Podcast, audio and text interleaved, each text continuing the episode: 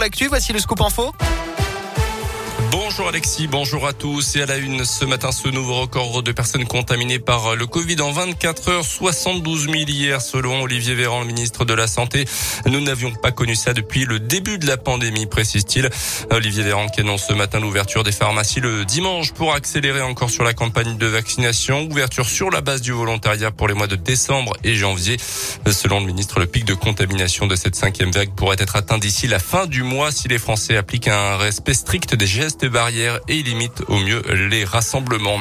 L'appel au rassemblement justement de la socialiste Anne Hidalgo, candidate à la présidentielle et à la traîne dans les sondages. La maire de Paris a lancé hier un appel à une primaire de la gauche pour les départager. Une proposition validée par Arnaud Montebourg, uniquement rejetée par les candidats écologistes, communistes et également la France insoumise.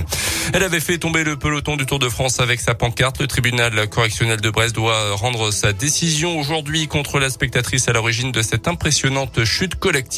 À quatre mois de prison avec sursis avait été requis contre elle au mois d'octobre. En Ligue des champions de foot, victoire 3-1 de Lille sur le terrain de Wolfsburg. Qualification du coup pour les huitièmes de finale?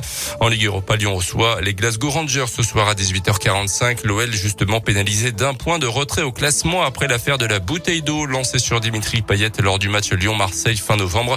La décision de la commission de discipline hier soir. La rencontre entre les deux clubs devra également se rejouer, mais à huis clos cette fois-ci.